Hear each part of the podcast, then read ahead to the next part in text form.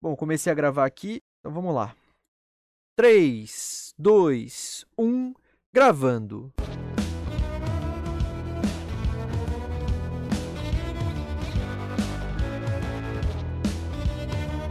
Versão brasileira Dubla Cast.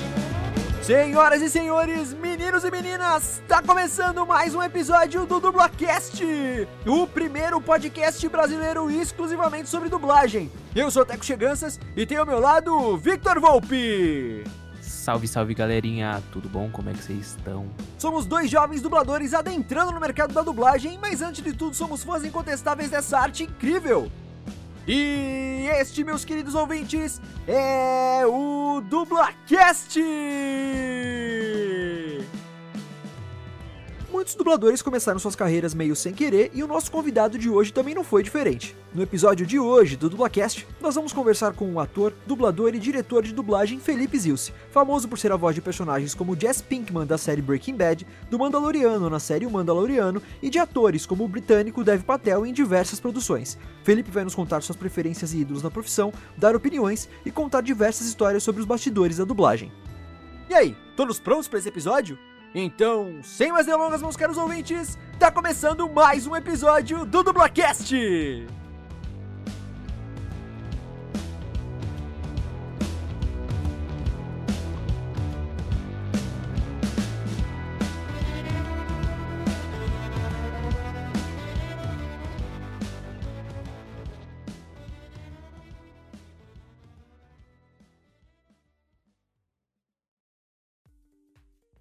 Bom dia, boa tarde, boa noite, dependendo do horário que você tá escutando esse episódio. Tá começando o episódio 81 do Dublacast. Essa semana voltamos aos, aos, episódios normais, né? Já que semana passada tivemos um, um Dublacast Drops, aquele formatinho diferente, sem pauta de definida. A gente falou um pouquinho Maior sobre. Maior pra 18 anos. Maior, mais 18, exatamente, que a gente falou aí muita besteira.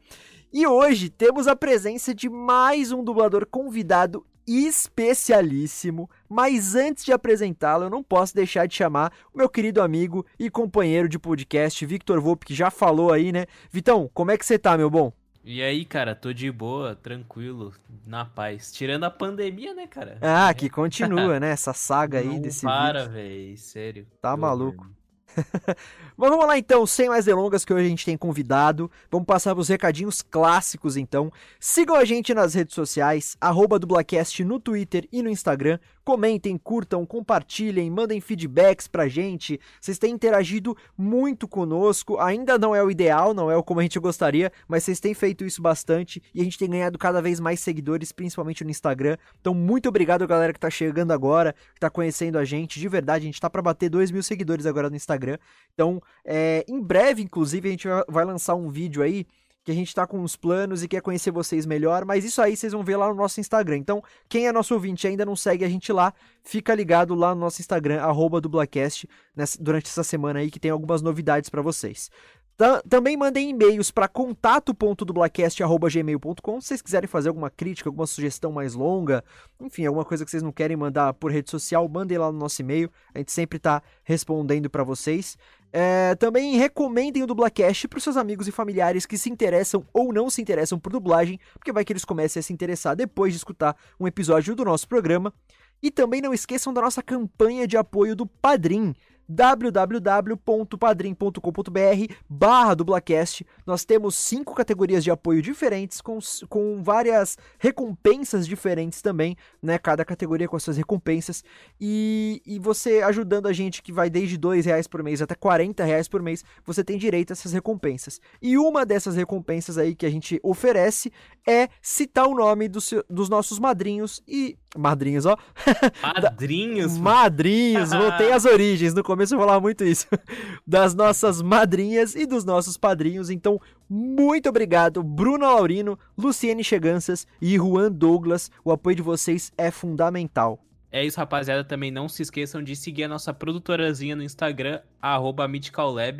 Lá vocês ficam por dentro dos nossos audiodramas, dos nossos podcasts e tudo mais. Aliás, tá rolando é audição para o próximo Sampa Rio. Então, se você tem interesse de participar, de ser uma voz original no nosso projeto, por favor, manda o seu sua voz lá para a gente fazer um teste de voz com você. Demorou? É Lembrando isso. também que o Dublacast é disponível no Spotify, no Deezer, no iTunes, no Anchor.fm, no, Anchor.fm, no Castbox, no... Em qual mais? No- Stitcher. Sem, sem esquecer do Stitcher. No Stitcher e em diversos agregadores de podcast, beleza? Inclusive, galera, rapidão, de última hora aqui, é, lembrei agora, o Spotify, pra quem usa o Spotify pelo aplicativo de Windows, tá? De computador mesmo, aplicativo do desktop, não pelo navegador, ele deu uma atualizada esses dias e eu notei que ele tá com uns bugzinhos aí, o layout mudou um pouquinho e tal, então é normal que tenha bugs nessas primeiras versões, né? E eu notei que quando a gente entra no. Eu não, eu não testei com outros podcasts, mas eu no Dublacast eu fui abrir e não sei por que motivo, não sei também se é só aqui é, no, no meu, né? No meu aplicativo, que ele abre como se fosse o último episódio da gente, como se fosse o episódio 31, tá? E não é o 31, nós estamos no episódio 81, então a gente tem mais é, quase 50 episódios aí. Aí quando você clica lá na setinha, tipo, mostrar, acho que do mais antigo pro mais novo, alguma coisa assim, parece que ele dá uma atualizada, aí ele aparece todos, tá? Então só pra vocês não tomarem um, um susto, a gente tem todos os nossos episódios ainda lá, tá? Só mudou o layout e tem esses bugzinhos normais aí, beleza? É, e agora o papo sério, o último recado antes da gente ir pro nosso convidado. Vocês já sabem, a pandemia do coronavírus ainda tá rolando no Brasil. Nós estamos em semanas muito complicadas. Algumas cidades, alguns estados adotaram lockdown aí, né, para a população ficar em casa, para a gente dar uma maneirada. Algumas cidades estão com quase que 100% das suas ocupações de UTI. Então, gente, é aquilo que a gente vem falando já há praticamente um ano e meio, desde que a pandemia começou. Fiquem em casa se vocês puderem. Se vocês tiverem que sair, saiam sempre de máscara. é, usem álcool em gel, tudo que vocês fizerem na mão, nos objetos pessoais, né? Higienizem quando vocês chegarem em casa. Bota a roupa para lavar, vai tomar banho direto, né? Evitem aglomerações ao máximo, por favor. Não é brincadeira. Tem morrido gente no Brasil mais do que no mundo todo junto, praticamente todos os dias, infelizmente. É, eu vi isso. Eu, cara, dei- até é dei, eu dei até essa risadinha agora porque é de, tipo assim, de, nervoso. de nervoso, de, de surrealismo, assim, sabe? Porque a situação tá muito complicada e tem muita gente aqui no Brasil que não tá levando a sério. E por, enfim, por N motivos. A vacinação ainda tá em conta gota. Não é todo mundo que tá vacinado. A gente acho que chegou a 7% só da população vacinada. Então, gente, a gente não, não tá é, salvo ainda, sabe? Então, por favor, continuem mantendo as medidas de precaução ao Covid-19. Beleza? Bom, recados dados, agora chegou a hora de chamar o nosso convidado especial de hoje. Ele que é ator, dublador, diretor de dublagem, marido da também dubladora Samira Fernandes e é a voz de personagens como o Jesse Pinkman em Breaking Bad, o Mandaloriano da série Mandaloriano, Ted Mosby do sitcom How I Met Your Mother e o Scorpion no game Mortal Kombat 11. Então, muito obrigado por ter aceitado gravar com a gente e seja muito, muito, mas muito bem-vindo ao Dublacast, Felipe Zilce. E aí, mano, beleza? Até apertei o, o bagulhinho do botãozinho aqui, nem sei se faz barulho o bagulho, mas tamo aí. Não, não faz não, fica tranquilo. Pô, eu aperto o bagulhinho faz um plá na minha orelha. Eu falei, eita, porra, será que eu tô atrapalhando o podcast dos meninos? não, mas aqui não, aqui não, tá tranquilo. É, só, é só pra você, tá de boa. E aí, galera, firmeza, mano? tranquilo, cara. Muito Na obrigado. paz, cara. Muito obrigado mesmo por você ter aceitado. A gente tá muito Imagina. feliz da tua presença aqui. E, Eu cara, agradeço o convite. Nossa, obrigado mesmo. Cara, é assim, caso alguém não te conheça, alguém viva no, em Marte, em outro planeta, nunca ouviu tua voz, por favor, nos apresente, se apresente, aliás, brevemente aí pra quem não te conhece. Ah, bom, vamos lá. Eu sou Felipe Zilce, sou ator, dublador, diretor de dublagem, como a introdução disse aí. Tô já no ramo da dublagem, esse ano faz 16 anos. E é isso aí, mano. Faço aí o, o Jess Pinkman, o Ted, o Mandaloriano. Tem uma porrada de personagem aí. O pior é que a galera lembra mais do que eu, na verdade. Eu tenho uma memória bem zoada, tá ligado? Para as coisas que eu faço. Então Memória- eu esqueço mesmo. Memória de É dublador, né? sério, cara. Às vezes, tipo, eu vou descobrir uns bagulho que eu fiz quando alguém faz alguma arte, alguma coisinha, manja? Teve uma época que tava aquele bagulho do. Ai, caramba. Olha a memória falhando de novo. Que a gente fez pra ajudar os dubladores, o projeto Alô. Aham. Isso. E, e aí fizeram a arte lá dos personagens que eu faço tal, né? Aí saiu um personagem lá de um desenho eu falei, ah, eu lembro desse maluco aí, mas nem lembrava que desenho que era e, e que personagem que era. Aí um outro menino chegou, caramba, você fez o fulano. Eu falei, quem que é o fulano? Eu falei, é o personagem que tá lá em cima, tal, tal, tal. Eu falei, ah, fiz, fiz faz tempo. Ele, Pô, é o cara do Yu-Gi-Oh! Eu falei, ah, legal, tipo, nem sabia, mano. Mas não, não é por mal, tá ligado? É tipo, porque eu esqueço mesmo. Cara, porque você dubla também desde quando? Desde 2005, é isso? 2005. É, então, você, pô, já, aí já foram 16 anos praticamente de dublagem. É, é, um, é um- um exercício constante de esquecimento, né? Agora na pandemia ficou pior ainda, porque assim, antes, sei lá, às vezes eu tava, vamos chutar um nome, na dubla vídeo. Aí tinha umas três escalas lá. Saía do estúdio, ia pro outro, saía do outro, ia pro um. Fazer produções diferentes. Meu, saía daquele estúdio, já esquecia tudo que eu tinha feito pra me concentrar pra próxima, tá ligado? Então Sim. você vai exercitando seu cérebro a esquecer. Na pandemia piorou, porque eu divido o meu home com a, com a minha esposa, né? Então a gente acaba espremendo as escalas uma bem na sequência da outra. Então é meio que o dia inteiro esquecendo tudo, sacou? Tipo. Caraca. e aí, mano, é uma mensagem constante que você manda pro seu cérebro. É né? por isso que a galera costuma falar, né? É memória de dublador, que é a curto prazo, né? Minha memória é ótima pras bostas que acontecem, mas. pode falar palavrão? Pode falar palavrão? Pode, ficar tranquilo. Pode, pode. Ah, pelo que eu vi vocês falando maior de 18, eu falei, porra, me chamaram bem quando não é pra maior de 18. Aí, Não, não, tá de boa. O Teco que é chato com isso. você. Não, eu, eu era, né? Eu era, mas aí por livre e espontânea pressão do Vitor, a gente acaba. saquei. Não, eu tenho uma memória boa pra, pras merda, pra, pra tiração de onda, pra coisa engraçada. Agora, assim, trampo especificamente, eu esqueço a maioria que eu fiz. Mas maravilha. Cara, você já falou aí, então, você dubla há 16 anos, né? Desde 2005 já é uma, uma puta de uma carreira. Mas, Começando ainda. Pra, pra gente que é da dublagem, né? Na, na dublagem tem esse. Que um dublador é considerado novato aí com bastante anos já de, de profissão. Mas enfim, cara, como é que. Quando, como e por que você começou na dublagem? É verdade que foi dando carona pra uma amiga dubladora e aí você entrou no estúdio por acaso? Foi isso? Mais ou menos isso. Minha madrinha do teatro, uma atriz, eh, chama Márcia Maria, ela já falecida. Ela foi minha madrinha do teatro e ela foi estrela de TV na época da, da Tupi, da TV Excelsior, lá em 1900 e bolinha. E ela foi minha madrinha no teatro, me ensinou tudo e ela dublou na década de 70. Quando, logo que eu tava para completar 18 anos, ela fez uma cirurgia do coração bem séria, assim.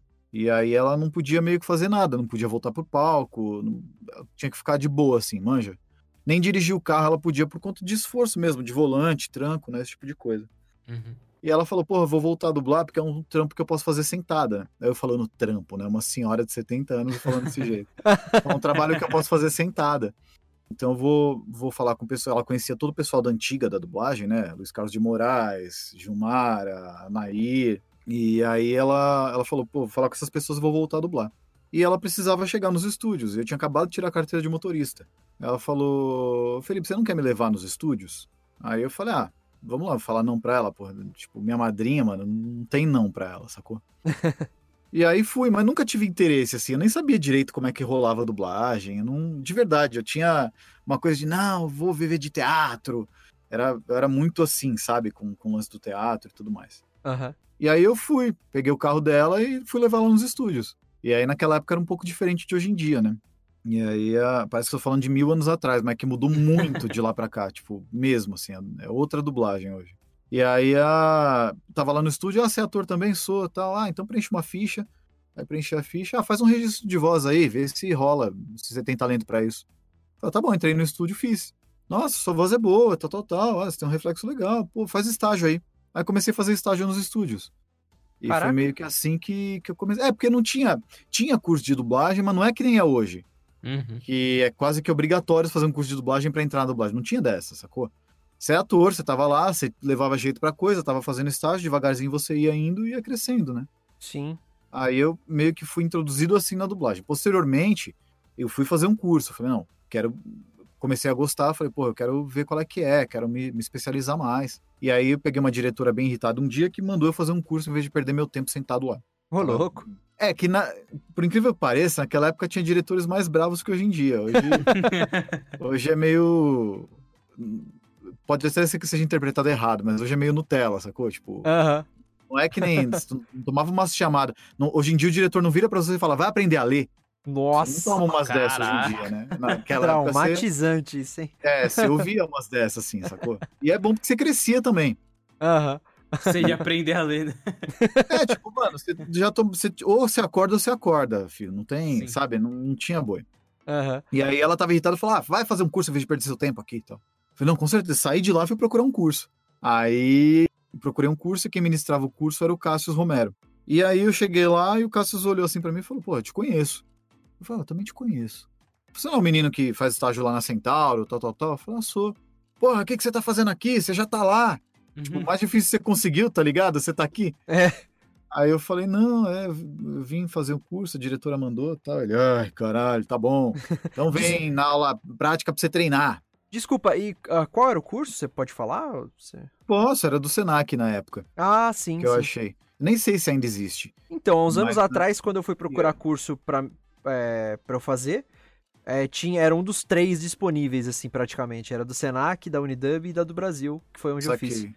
É, na É, época que eu até- fiz, eu acho que era tinha curso na Sigma, tinha esse do Senac e tinha mais algum curso, mas eu não lembro agora. Ah, acho, que- acho que já, do Brasil já existia como curso. Unidub não existia ainda não. Aham. Hum. Tava, é, faltava ainda pra Unidub existir. E aí eu fui lá fazer e tal, e o Cássio falou assim, pô, vem só na aula prática, porque a teoria você já tem, você já tá lá, você sabe como funciona. Eu falei, ah, beleza, vou usar a aula prática pra treinar então. E aí fiquei lá fazendo aula prática e quando terminou o curso ele falou, vem cá, eu vou te apadrinhar. Aí ele que me pegou pra criar, assim, tá ligado? Caracas. Cara, que Aí da me ensinou tal, falou, não, é assim, é assado, faz de novo. É, me deu as primeiras oportunidades em papel mesmo, em personagem. E personagem pequeno, obviamente, né? Sim. e pegava no meu pé e tal, então eu aprendi com ele. E aí, posteriormente a isso, um monte de gente aí durante a minha trajetória me ajudou pra caramba, né? E era, e era assim, era engraçado, porque eu não ia atrás dos estúdios. Eu não era, não ficava desesperado mandando registro de voz pra tudo que era lugar, ligando. Não, eu ia na Centauro, basicamente. Eu fazia estágio na Marshmallow e na Clone na época. Mas eu ia na Centauro, que era onde eu tinha as escalinhas e tal, que pagava minha condução, né? E, é, porque era o dinheiro da condução que eu ganhava. No começo tinha uma escala, duas por mês, era o dinheiro da, da condução pra fazer estágio. Sim, sim. E aí, tipo. Mas nessa época era carteira assinada, não era? Não, não, Não? Não, já era como é hoje. Ah, entendi. Mas, ac- acredito que naquela Mas- época o valor já era, ainda era bem, bem, bem era pequeno, né? bem mais baixo, era menos Sim. da metade do que é hoje. Nossa. Aí, aí, tipo, era, tipo, era a grana da condução, assim, pra continuar estagiando, tá ligado? Eu não ganhava Aham. nada assim a mais. Eu fazia outros trampos pra me sustentar, fazia evento de fim de semana, fazia outras coisas, tá ligado? Aham. Peça teatro infantil de manhã pra tirar uma graninha. Enfim, posteriormente a isso, eu tava lá na Centauro, onde o Fábio Moura me viu lá, dublando. Falou, nossa, legal, você já foi na DPN? Falei, ah, ainda não fui. Então vai lá, fala que eu... O Fábio Moura dirigia na DPN na época, né? E era ali perto da Paulista. A Centauro era na Paulista, na, na Alameda Santos, e a DPN era numa uma rua pra baixo ali. Aí ele falou, vai lá e tal. Fala que eu falei pra você ir. Aí fui lá, toquei, falou, não, o Fábio Moura pediu pra eu vir. Ah, você é o menino que vai fazer estágio com ele e tal, pode subir lá no estúdio e tal. Aí fui lá, fiz estágio lá na DPN, ele começou a me escalar pra umas coisas. A Acre Sound, que o- virou a TV Group, na época chamava Acre Sound, funcionava na mesma casa que a DPN.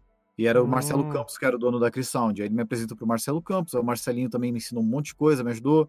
Um dia eu tava lá dublando pro Marcelinho, o Bretas me viu e falou, você já foi na Vox? Então era meio que assim, tá ligado? Caracas. Aham. Vai falando e vai indo. Exato, via você trabalhando, falava, pô, achei interessante, Vou, vai lá fazer um estágio. É, te é que ju- chance." juntou também que, assim, você é um grande dublador, isso é inegável, então, obviamente que o talento, a vocação, enfim, como você queira chamar, é, ajudou, mas também porque naquela época não tinha tanta procura, não era um mercado que tem tanta gente como hoje, né? Não é inflado como é hoje. Não tinha tanta procura e não tinha tanto trabalho. Então, Tem isso também. Não tinha streaming na época. é, é Era verdade. DVD, entendeu? Era, era DVD, cinema e televisão, TV aberta. E É. TV fechada, óbvio e tal, mas é, não tinha streaming, milhões de coisas chegando, não. Era. Todo ano tinha uma baixa ferrada de trabalho. Quem tava começando ficava sem trabalhar. Porque, óbvio, você vai chamar quem, quem já tá no mercado, quem é bom pra caramba, né? Uhum. Então era, era bem difícil, assim. Ah, o sistema de gravação era outro, né? Na maioria dos estudos ainda era o DA, que era por fita. Então você Então- pegou a época do, da dublagem conjunta, né, dentro do... Das bancadas. Mais ou menos. Porque assim, esse daí que, que o pessoal fala que era 100% conjunto, era época de projetor. Nossa, Hum, muito antigo. O DA que eu peguei, eu fazia junto com outros dubladores ponta. Os principais gravavam separados. Porque o DA como que funcionava? Era uma fita, e alguns estúdios usavam fita matica e alguns fita de vídeo. E nessa fita tinha seis, eram oito pistas ao todo. Eram oito pistas para gravar. Só que uma das pistas era ocupada pelo original e uma pelo ME. Sobravam seis. Aham. Dentro dessas seis pistas, o técnico tinha que fazer um Tetris para encaixar todo mundo. Então os principais tinham, lógico, umas pistas, né, para eles.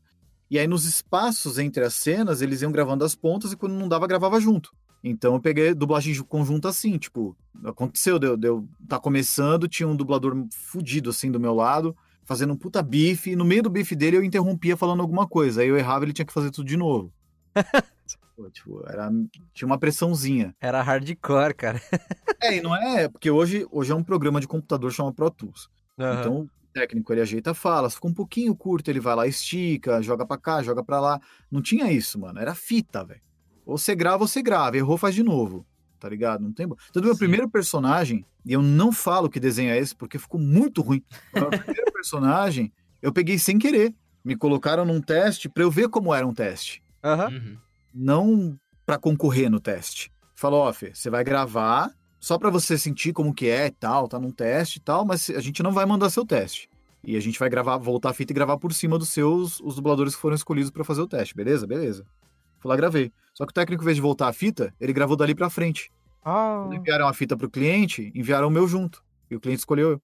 Caraca. Então foi. É, foi tipo. Foi na cagada, assim. Foi a pior besteira, né? Porque ficou uma bosta. Nossa, é muito ruim. Eu tive a pachorra de baixar esse, esse trabalho e, meu Deus do céu. Nossa. Porque, mano, imagina, eu vim do teatro. Então eu falava tudo projetado. Todos os R's e todos os Putz, S's. Era, era, imagina. Era outra coisa, mano. Eu lembro que na Alamo, eu fui gravar uma vez na Alamo, nesse mesmo esquema de gravar junto as pontinhas, tal, tal, tal.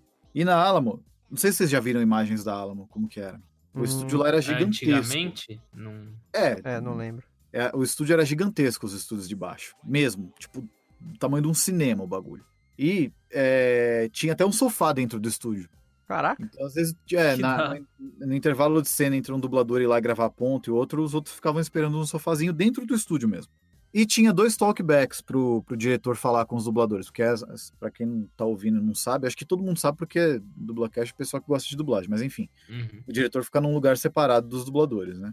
O diretor tem um microfone que é o talkback pra falar com os dubladores lá dentro. e na Alamo tinha dois. Um no seu fone, o outro era geral na sala. Ele falava e todo mundo ouvia o que ele tava falando. Aí fui lá eu gravar depois da Tati, da Tati Capemaia. E a Tati, ela falou tudo baixinho. E ela já era fodida na época, já era, já era a Tati. Era a época que gravava Hannah Montana. Cara, E ela falando tudo baixinho, tal, tal, tal, e fez lá a cena dela. Você fez um personagem, né, em Hannah Montana? Devo ter feito. Aí, a, a- a- ela pegou, saiu, o diretor abriu o talk geral e falou assim: Felipe, sua vez. Na época ainda me chamavam de Felipe, hoje só me chamam de Zilce. Mas na época me chamavam de Felipe. Felipe, sua vez. Aí eu fui lá, e o diretor meio bravo, gravar. Aí passei, assisti a primeira tal, ensaiei baixinho a segunda. Na hora de gravar, falei tudo projetado. Mano, mas não deu outra, velho. O diretor na hora abriu o talkback assim. Só que o geral, não foi na minha orelha, foi pra todo mundo ouvir. Ele, não grita! Aqui não é teatro, aqui é dublagem! Nossa. Aí eu olhei pro lado assim, os dubladores. Mano, só tinha dublador fudido e eu de pagar lanche lá. Aí eu olhei pro lado assim, mano, os caras tudo fingindo que não ouviram, sabe? Pra me deixar desconfortável. Eu falei, nossa. Ali eu aprendi que eu tinha que colocar a voz num lugar diferente, passei a colocar melhor minha voz a partir dali. É, é uma desconstrução fodida, né, mano? Então o que eu falo, que eu gostava dessa parada dos diretores serem mais, mais firmes, mais bravos assim. Eu, particularmente, tirei muito aprendizado disso. É, Eu funcionou, aprendia né, meio na você. marra, tá ligado? Porra, várias. eu aprendi a assistir a cena em silêncio com o Camilo, o Leonardo Camilo. Aham. Na época ele era bravão também. Aí fui. Os caras é tudo puto na dublagem, mano. Ah, mano, eu tinha que ser. Eu Acho que isso que eu acho engraçado. Tinha uma época, quando começou a mudar essa coisa, os diretores foram ficar mais de boas, os dubladores, muita gente nova começou a entrar. E essa gente nova começava a reclamar dos diretores. Ah, porque é grosso, porque é isso, porque é aquilo. Eu falei, mano, porra, desgraçado, você veio do teatro, você vai lá com o Antunes Filho, que tá com uma cadeira em você, chega na dublagem, o diretor fala um pouquino mais firme e você fica com frescura. Ah, pelo amor de Não, Deus. pode mano. crer, pode crer. Você vai no teatro, o cara falou, seu filho é da puta, sua marcação é ali. É. E aí chega na dublagem, o cara fala um pouco mais firme. Ah, ele é grosso. Ah, ah. Enfim, cada um, Mas- cada um. O legal que você tinha começado a, a falar ah, anteriormente é, já era um, um pequeno gancho para a próxima pergunta, né, Vitão? Sim, Isso, vai- cara. sim. aproveita e vai me colocando na pauta porque eu falo pra caralho. Não, tá de Relaxa, quanto mais você falar, mais conteúdo a gente tem, cara. Então fica Exato. tranquilo. Perfeito. É, tipo, você falou no começo que, que você não lembrava muito dos seus personagens e tal, mas você lembra, é, tipo, ah, você deve ter, tipo, os seus preferidos, ou se você tiver Sim. algum que você não gostou, assim, de fazer. É, o que eu, é- é isso que ele puxou um pouco, né? Porque ele já tinha falado aquele primeiro personagem que ele pegou, que foi um personagem que ele não gostou de fazer, Que ele né? não Isso gostou, Esse sim. é o que eu menos gostei. E não é que eu não gostei, tipo, de, ah, não gostei de fazer, não gostei de... Eu não gostei do resultado porque eu não tava pronto, né? Uhum. Eu tava começando de tudo, assim, sabe? Não tinha... Não tinha uma colocação de voz legal, minha noção de sincronismo era completamente diferente, tudo era muito exagerado, então não, não ficou como deveria, não ficou como no original, sacou? Sim. Aham. Esse cara era um É. protagonista? Só pra... não, era um ou- coadjuvante. Era um Coadjuvante. coadjuvante. mais, pre- mais presente, assim. Sim, Fixo, né? sim. Entendi. eh, Tava entre os quatro grandes, às vezes vinha como protagonista. Cara. E tipo, mano, não dá, velho. É, Por isso que eu nem considero esse trabalho, eu nem falo dele. Porque, tipo, não, não dá pra considerar, tá ligado? Sim. Eu considero o primeiro personagem, é, é, assim, se é pra falar de protagonista, eu considero que é o Jamal lá do Quem Quer Ser o Milionário. Ah, Ah, Esse hora, foi o primeiro, o primeiro, tanto que fidelizou depois, né? Tipo, eu fiz acho que umas 10 produções dele, desse ator depois. O Dev Patel, né? Dev Patel. Fiz ele, acho que em São Paulo seguramente eu fui o que mais dublei ele, assim, de longe.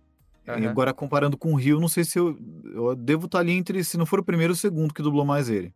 Eu fiz ele, puta, eu fiz ele em coisa pra caralho. Eu fiz ele no, no Milionário, eu fiz no Exó- Exótico Hotel Marigold 1 e 2. Um O- outro que ele tinha toque, eu não lembro o nome do filme, mas o personagem dele tinha toque. É o Homem que Viu o. Infinito, né? Invisível, alguma O coisa Homem assim. que Viu o Infinito, muito legal esse filme. No Lyon, eu fiz ele. Fiz uma série chamada Modern Love. Enfim, é, Tem- Amor Moderno, não sei como ficou o nome dessa série. Tem pergunta sobre ele mais pra frente aí, mas continua então no. É, então eu considero ele, falando. assim, tipo, o primeiro... Foi um marco, assim, saca? Aham. Principalmente eu já contei isso em live, porque era, não era pra ter sido ele o primeiro protagonista. O, o diretor lá, o Renato Soares, ele me escalou pra um protagonista uma vez. E aí eu fui. E, mano, nossa, imagina, eu fiquei nervoso pra caramba. Porra, de uma semana até chegar a hora da escala, tá ligado? Nossa. Fazia, só fazia pontinha, só fazia personagem pequeno. E assim, era tipo, de repente me ligaram e falaram assim: você pode oito horas de escala? né? Puta que pariu, posso? Aí já fiquei nervosão tal. Aí fui pra escala. Porque já Quando sabia que nessa- provavelmente era um, um principal, né? Um... Não, era o principal, fato. Eles falaram na, Ah, na hora tá. que me ligaram. Entendi. Aí eu fui. Quando eu cheguei lá pra ajudar, na época, na Vox Mundi, eu só não trabalhava com um diretor. Só um diretor ainda não tinha me escalado, e não, não, não me escalava, acho que até porque não conhecia direito. Pra ajudar, quando eu cheguei pra fazer o filme, esse diretor da Vox, que não me escalava, que é muito amigo do Jacaré, tava lá pra assistir e me escala pra ver como é que eu tava indo. Mano, você imagina, já me desmontou ali já. Falei, puta que pariu, mano, cai, cai na pressão. Fiz lá duas, três falinhas, o Jacaré falou, Fê, desculpa, não é culpa sua, mas você não tá pronto ainda, pode ir embora. Meu Deus. É, e não tinha o que fazer, não tava mesmo, melhor assim. Ô, Sim. eu, eu me desmotivei aqui ouvindo essa frase agora. Nossa, ligado? Tipo- Não, ele, ele ainda foi legal, porque ele falou assim, falou, Fê, não é culpa sua, a culpa é minha. Eu escalei e eu devia saber que você não tava pronto ainda. Entendi. E, ah, velho, legal. Jogou real, tá ligado? Sim, Tipo, sim, sim. Não foi escroto, pelo contrário. Uhum. E aí, mas imagina, eu fiquei decepcionado pra caralho. Eu pensei em desistir nesse dia. Falei, ah, isso aqui não é pra mim, não. Aham. Tal. Aí depois cheguei, refleti, falei, não, é isso que eu quero, vamos embora. E aí comecei a treinar, tal, tal, tal. Mas e, e foi o próprio Jacaré que me deu o, Jamal, o Dev Patel no Quem Quer Ser Milionário. Foi ele que me escalou depois. Ah, que bacana, cara. Então, tipo, ele esperou o tempo, falou, não, agora dá, vamos colocar. Arriscou de novo, sa- sacou? Então eu até falo pra quem tá começando, tipo, mano, às vezes você não conseguir fazer uma coisa, ou você ir mal numa escala, não é o fim do mundo, não. Você não pode ir mal em todas, né? Sim. Sim, Mas, claro. tipo, ninguém vai te julgar logo de cara, porque de repente você ficou nervoso em uma. Todo mundo passa por isso, sacou? Aham. É, eu e o Teco a gente sempre fica nervoso. A gente tá bem no comecinho. a Vocês gente... estão começando a dublar isso, pelo que eu entendi. Sim, sim. exato, exato. É, como é que você fala, Teco? A gente é embrião na Ah, dublagem? eu costumo falar que nós somos embriões na dublagem ainda, cara. A gente não. não é nem Ó, é. Tem, uma coisa, tem uma coisa que o Cassius falou pra mim uma vez, que na hora eu fiquei meio, ué, mas fez muito sentido. E, e- talvez faça sentido pra vocês e ajude vocês como me ajudou. Quando eu tava fazendo estágio lá na eu já dublava umas coisinhas, já fazia esse personagem aí que eu não gosto, já fazia algumas coisas. Eu tava lá, só que eu ficava estagiando. Um dia eu tava estagiando o Luiz Antônio dublando. O Luiz Antônio saiu do estúdio, olhou assim pro Cássio, apontou assim pra mim e falou: Esse aí, é dublador novo? Aí o Cássio falou: Não. Aí eu, ué. já, já tô fazendo meus bagulho. tá ligado? Eu pensei, porra, como assim? Aí falou: Um dia pode ser que seja, mas ainda não é, não. E aí eu entendi, eu falei, puta, pode crer, né, mano? Quanta gente, tipo, não começa, faz vozerio, faz pontinha e acaba desistindo no meio do caminho, não insiste como deveria, não, não, não Sim. se dedica como deveria, né? Exatamente. Talvez, talvez no futuro faça sentido pra vocês. É, Não, faz, já faz, porque Já, no- a gente fez alguns cursos, né, eu e o Teco, e aí alguma, alguma, alguma galera lá que falava que tá, era iniciante na dublagem e tal, já, já largou, já foi fazer outra coisa da vida. Cara, é normal, mano. Ó, da- do ano que eu comecei, de 2005, acho que ficou eu com o Modi e o Thiago Zambrano e o Spencer, que saiu uma época, voltou depois e tá aí na- no cenário. De- da, da safra 2005, digamos assim. Uhum. Acho que foram É, os que cara. sobraram. Mas sabe o que eu entendo, cara? Porque assim, a, a dublagem é um trampo muito específico. Ele, por mais que a tecnologia tenha evoluído e, e, e ajude, ainda é um trampo difícil de ser feito. Sim, Sacou? total. Uhum. E leva-se tempo para aprender. Não é do dia pra noite. Tem gente que não aprende. Fato, Aham. tá ligado? Só que esse tempo que se leva para aprender, às vezes a pessoa tem outros compromissos na vida dela. Ela tem conta pra pagar, ela tem filho pra sustentar, ela não tem esse tempo disponível pra aprender, sacou? E aí Exato. acaba desistindo no meio do caminho. Às vezes até tinha um futuro, mas por conta de pressão da vida e tal, acaba desistindo. Sim, sim, saca? total. Por coisas da vida. A Bruna Mata. Bruna Mata, eu conheci ela através da Samira. Eu tava dirigindo na época na TV Grupo, a Samira falou: Fê, tem uma menina que tá voltando pra dublagem que ela fez curso comigo. E a Samira é mais antiga que eu. Eu tenho 16, a Samira tem 20, 21 anos de dublagem. Ela falou, a, a Bruna Mata, ela começou comigo. Ela fez curso comigo e tal, só que ela foi viver a vida e agora ela tá vindo pra dublagem. Dá uma força pra ela tal. E é mais ou menos isso. Tipo, ela começou lá atrás, ela começou em 2000. Caramba. E aí, tipo, parou, não foi pra frente, a vida levou ela pra outros lados e ela voltou posteriormente. Tá aí agora há uns 5, 6 anos. Nossa. Caraca, ela foi voltar muito mais tarde, então. Exato. 2014, então, tipo, 2000. nunca é tarde, sacou? Caramba. Mas é, eu entendo, eu entendo o fato da- das pessoas irem sumindo. A dublagem não tem jeito, é seleção mesmo. E não é todo mundo que tem esse tempo pra Sim. aprender. É, é- é muito complicado. E eu entendo que é daí que vem também a, a fama de, ah, é panela, é isso, é aquilo, tá ligado? Não, tá aí. Se você fizer seu trampo legal, você vai fazer, você vai se escalar. Sim, sim. O exemplo, que é um exemplo? Eu. Tem um monte de gente na- me olha na dublagem que vocês não me viram em estúdio. Fala, pô, às vezes você é bravo. Tem uma outra turma que fala, pô, ele é antipático, arrogante pra caramba. Eu sou meio fechadão, tá ligado? E eu sou assim desde Uhum. que eu comecei. Não é, tipo, hoje. Eu sempre fui assim. Isso me dificultou muito no começo, sacou? Aham. Porque eu não fazia parte de panela nenhuma. Eu não fazia parte de turma nenhuma na dublagem. Eu, eu ficava na minha. E, porra, eu consegui. Então, tipo. Tá ligado? mano? Sim. É isso. A É vida mais tem dessa. persistência, né? E É persistência e, e consciência. Sim. E tem uma galera que começa a dublar um pouquinho mais e acha que tá boa pra caramba. Só que, mano, não tá, só tá dublando pra caramba porque tem muito trabalho e tá faltando elenco, tá ligado? Então, Sim. cara, agora falando um lado bem, bem específico, bem pessoal meu, assim, tipo, eu tenho um probleminha com o ego no sentido de, tipo, eu não, não chego a ser arrogante, mas eu mesmo, comigo mesmo, o ego às vezes dá uma inflada, tá ligado?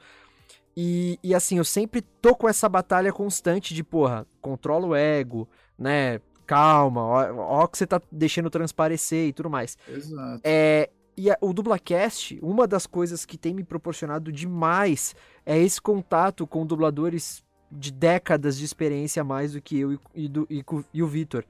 E, e eles ajudam a gente a se entender, a se colocar nesse lugar de que a gente tem um ano de dublagem, então a gente é embrião, sabe? Tipo, a gente nem nasceu ainda, Exato. praticamente. Porque é tanta informação, tanta coisa que vocês passam pra gente, né? Tantas histórias, enfim, dicas, conselhos e tal. É. Que eu paro Eu pra falo pensar. assim, mano, eu, eu uso muito isso pra mim, sacou? Eu sou, eu sou muito chato comigo. Aham. Eu faço os bagulho, dificilmente eu acho que tá bom. Eu sempre acho que tem coisa pra melhorar. Eu, sou, eu, sou, eu chego a ser o contrário de chato, assim, manjo. É tipo, Muito vezes exigente, co- né? Às vezes eu me cobro até demais. Mas por um lado é bom. E, e eu sempre penso que dá pra melhorar. Então quando eu assisto um trampo meu, eu assisto já com o olho de tipo, deixa eu ver o que, que eu errei aqui pra eu não repetir mais. sacou? Uhum. Eu sempre faço esse esse exercício constante.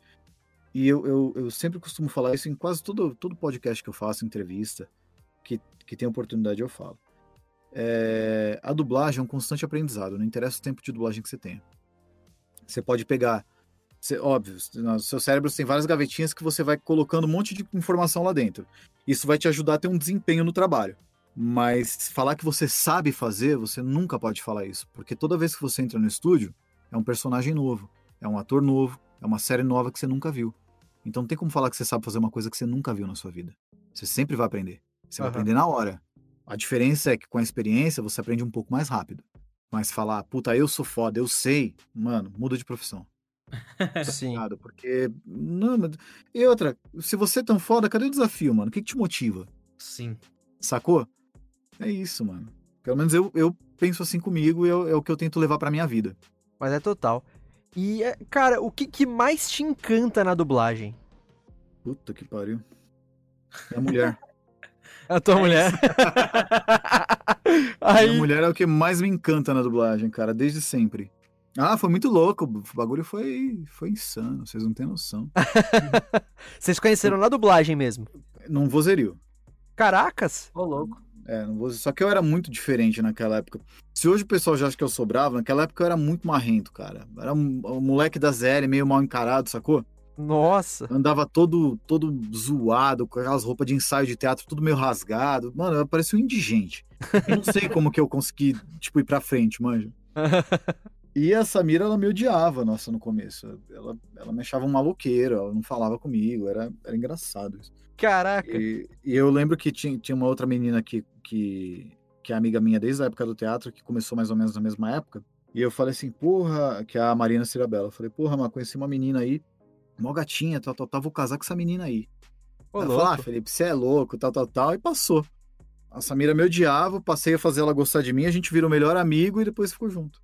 Caralho, rolou um trabalho ali, então. Então não é, não é só chaveco, não, cara. O que mais me encanta na dublagem é minha mulher. demais, demais, Que cara. da hora, que da hora. Olha, uma resposta totalmente fora do, do que Fora eu do achei padrão. que É, que eu achei que seria. Sim. e... Cara, a dublagem é um meio muito interessante, não tem como falar que não. É, eu- o, o, o que me encanta na dublagem é o fato da, do anonimato, sabia? Do não aparecer. Ô, louco. Cê- mano, imagina, você faz um filme lá, passa lá, sei lá, na tela quente, na sessão da tarde, um monte de filme. Você entra na casa de todo mundo, só que ninguém te conhece, Sim. É. tá ligado? E tem um lance na dublagem que me encanta muito, agora respondendo direito a sua pergunta. Não, mas já E- foi uma resposta válida, cara, não tem? que na dublagem em si, como trabalho, que é uma parte que a gente às vezes não tem acesso e às vezes a gente esquece, e, e que eu acho muito legal, que é o papel de inclusão da dublagem. Isso é uma coisa que me encanta muito. É, cada vez que você faz um filme, alguma coisa, e a galera vem, entra em contato com você em Instagram, em, em rede social, em evento, quando tinha, né? Principalmente em evento, porque Instagram eu sou um lixo, eu, eu dificilmente consigo ver. Eu descobri faz um ano que tem aquele negócio de solicitação de mensagem. Aí quando eu fui ver, tinha uma porrada, ela não respondia a ninguém. Eu falei, meu. é, porque por, por pura ignorância mesmo, de, de não saber lidar com, com a tecnologia. Mas enfim, é, que essa parte da inclusão. Quando você vai num, num evento, tem um menino é, que é cego, que é fã de vários dubladores, e cara, ele fala que ele consegue assistir o filme graças a gente, por causa do nosso trampo, tá ligado? Ele consegue Olha. ver, ele consegue enxergar o filme, sacou? É, outro dia, não faz muito tempo, um menino entrou em contato comigo, um menino que tem depressão. Falou, ah, é, eu sou super seu fã, tal, tal, tal. Aí eu falei, ah, legal, obrigado, obrigado pelo carinho tudo mais.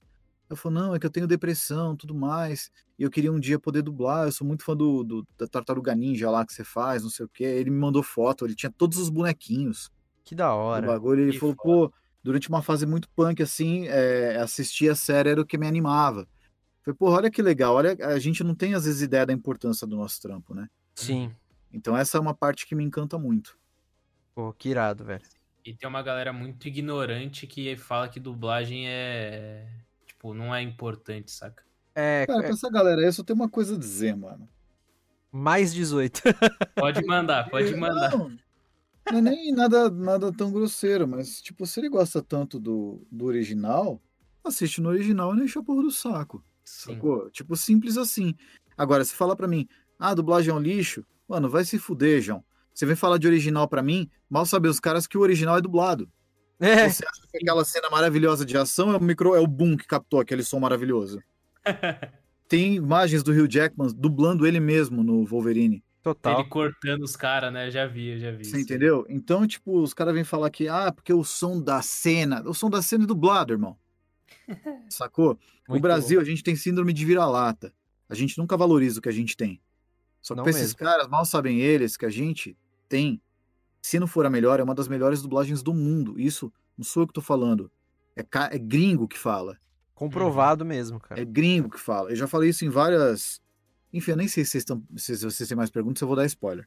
Mas teve um, um filme que eu fiz com a Jussara, a Jussara Marques, que chama História de um Casamento.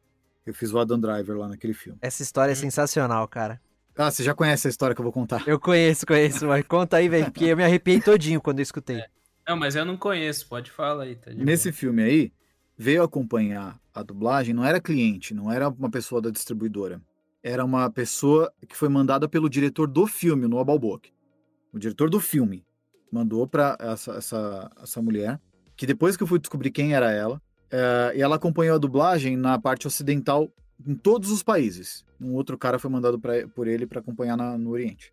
Ela acompanhou Europa toda e Américas.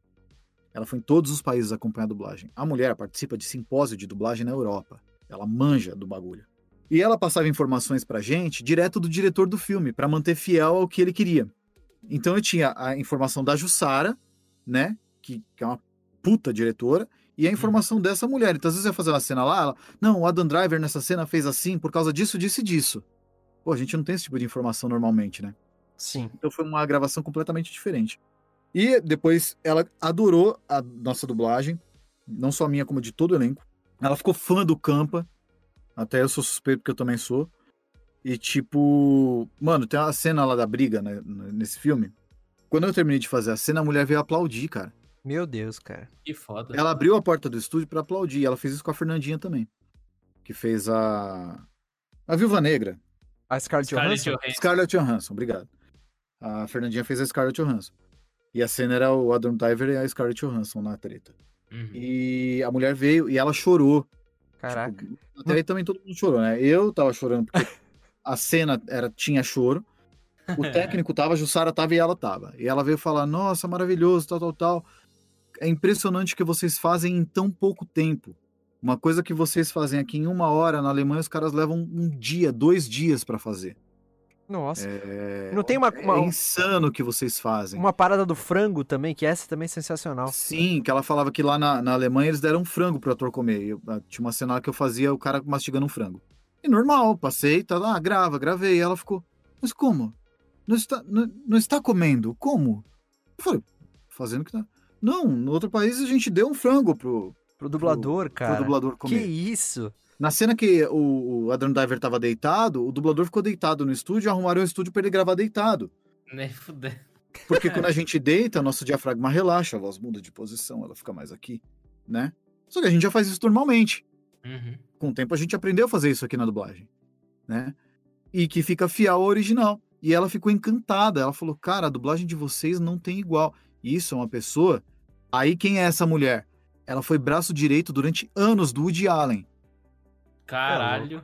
Porra, mas se eu vi isso de uma pessoa dessa, aí vem o, o Zé Ruela lá falar pra mim que dublagem é uma bosta. Ah, toma no meio do. O Jorginho 33 do Twitter. É, tá ligado? Ai, Enzo 15.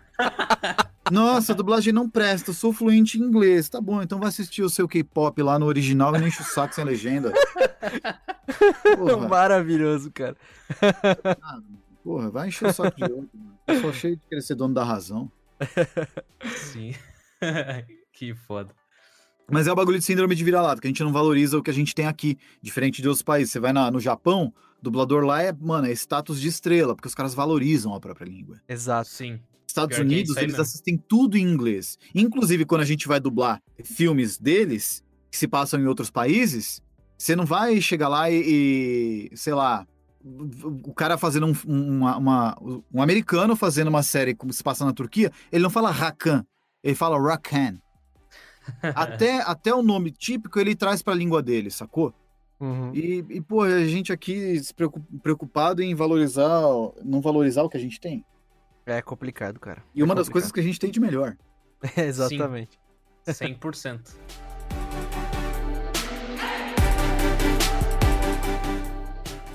E, cara, quem são suas inspirações, seus ídolos na dublagem? Você já citou alguns aí, mas vamos dar nomes aos. Ixi, tem uma porrada, velho. Nossa senhora. É até injusto eu falar, porque eu vou esquecer com certeza de um monte. Porque não é um, é um conglomerado de, de, de pessoas. Mas é verdade, cara. Eu sou muito. Eu sou uma pessoa muito saudosista e eu valorizo muito a história. De tudo. Tudo que eu vou fazer, alguma coisa, eu gosto de saber da história que tem por trás, né? Então o pessoal da, da, da antiga valoriza todo mundo. Pra caralho.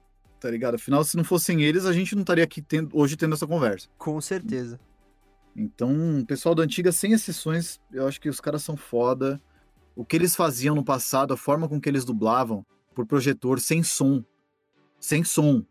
Todo mundo junto no estúdio. Sem som é pedrada. É, eles passavam a cena com som, gravando. Era pro projetor. Projetor a carvão, se eu não me engano. Saía o som e eles faziam uma dança das cadeiras no microfone, porque era o elenco inteiro em volta do microfone gravando e ninguém errava. Não, os caras eram de outro mundo, não tem como, cara. Então é, é, sabe, tem gente aí da- dessa, vivo ainda dessa época, Isaura Gomes da vida, sabe, que é um... A Isaura Gomes, a primeira vez que eu vi ela dublar, eu fiquei, eu fiquei em choque, mano. Eu tinha ouvido falar, mas nunca tinha visto. Aham. Eu tava um dia na, na dublar vídeo, ia fazer escala e tal, eu cheguei mais cedo. E eu trocava muita ideia com o João, que é o dono lá da dubla. Quando chegava mais cedo, ele- o estúdio dele é bem no corredorzinho assim da entrada, né? E às vezes ele tava lá de bobeira, eu ficava lá trocando ideia, contando piada e tudo mais. Aí tô passando um dia, o João falou, ô Zilson, chega aí, chega aí. Eu fui lá, você tá com tempo? Falei, ah, tem meia horinha aí, João.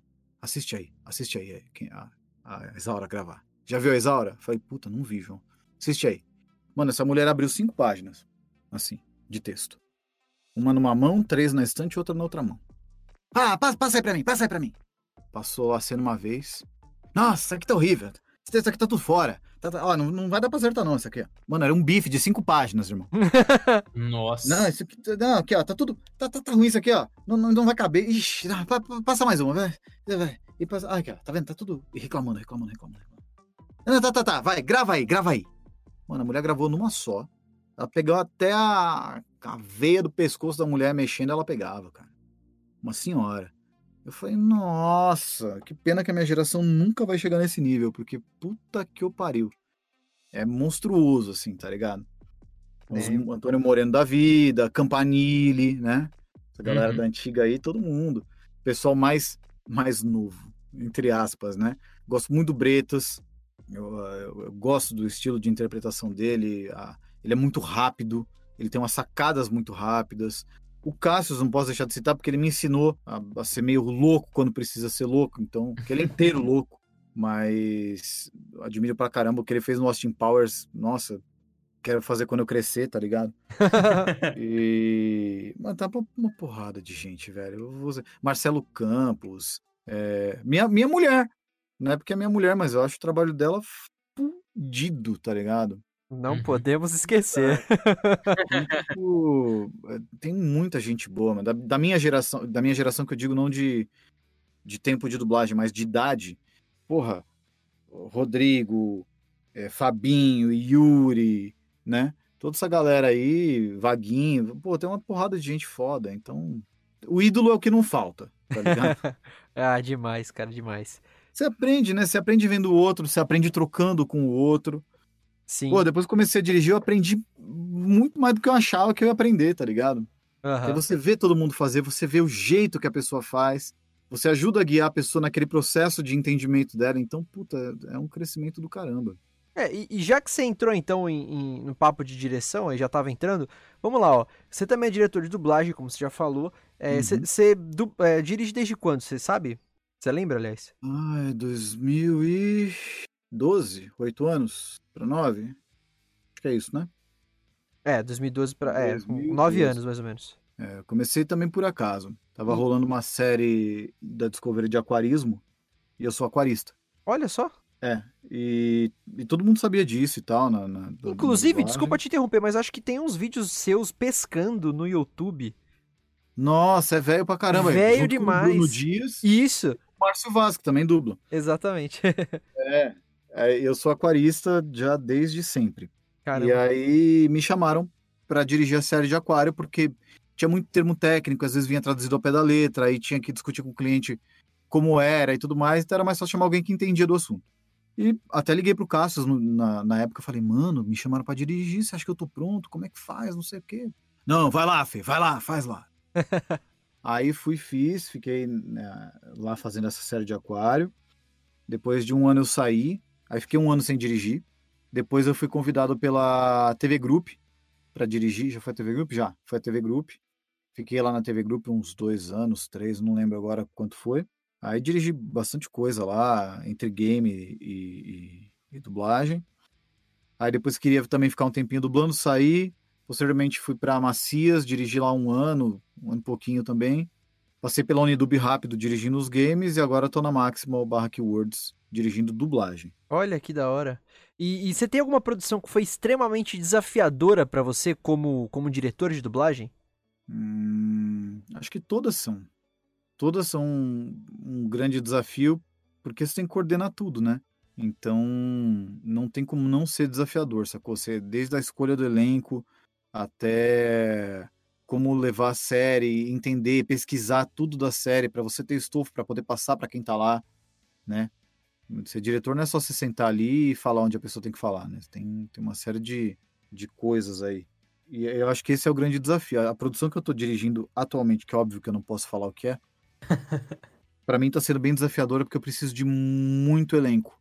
E na pandemia, Embora, né? embora a gente tenha uma, uma, uma leva muito grande de gente entrando na dublagem, não é todo mundo que ainda tá pronto para fazer o que aquela série precisa.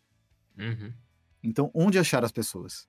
Né? Aí, Sim, é, sim. aí é complicado, porque, tipo, mano, já, já, já todo mundo já fez. Então, não, é, é muito complicado. e aí, óbvio, tem partir pro pessoal mais novo, e aí dá um pouco mais de trabalho para tirar o que precisa e tudo mais. Então, é, eu acho que essa tá sendo desafiadora por esse motivo. Entendi. O... Mas teve, teve uma que chama London Spy, que eu não lembro como ficou em português, até falaram num outro. London o menino que vocês falaram aí, Juan, Juan Juan Carlos. Douglas. Juan O Douglas? Douglas, do, do um outro. É Dublaverso. Dublaverso. Do Dublaverso. É um verdade, podcast você participou. ele. É, você participou com ele, é verdade. E, e se eu não me engano, foi ele que pesquisou o nome? Que falou pra mim como é que ficou? Deixa eu ver aqui. Eu tô Teve algum podcast que eu. Que eu...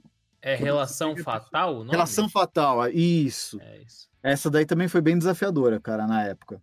E é uma puta série legal, pesada, com interpretações pesadas. A sorte é que eu também coloquei uma galera muito foda e que me ajudou bastante ali, puta. Marcelo, Rolo, Marcelo Campos, Rolo, é, Tirabossi Campanile, Antônio Moreno, Cecília Lemes. Caraca, então, só monstro, cara, na dublagem. Só, só. né, cara? Não, a série era pesada. Ah, era uma, é uma série que eu achei bem legal quando, conforme eu fui assistindo os episódios pra pra escalar. Porque, cara, a ponta que entra é uma série inglesa. A ponta que, que, que entra, o personagem pequenininho, tem toda uma carga emocional. Não é só um cara que entrou e falou um negócio, saca? Aham. Uhum. Você olha no olho do cara que você vê que tem toda uma parada ali por trás. Você fala, porra, não, não dá pra, pra arriscar, manja? Entendi. Então eu fui colocando uma galera assim, a- até pra me garantir e, e- e, mano, aprendi muito com essa série. Imagina, um elenco desse aí e, e eu lá de pagar lancha falando que eles. Nossa senhora, cara. Mas foi animal, foi bem desafiador e foi, puta, foi um puta aprendizado pra mim. Puta aprendizado.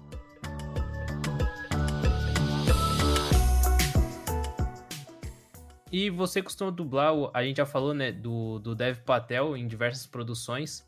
E como nos filmes o, o Quem Quer Ser um Milionário, o Exótico Hotel Marigold 1 e 2, e entre outros. E como que ele aconteceu na sua vida, cara? Ah, do jeito que eu falei lá, do, que o jacaré me escalou, eu fiz. E aí, por sorte, o Exótico Hotel Marigold 1 e 2 também foi dublado na Sigma. E eu já tinha Entendi. feito ele lá, acabou que eu fiz também.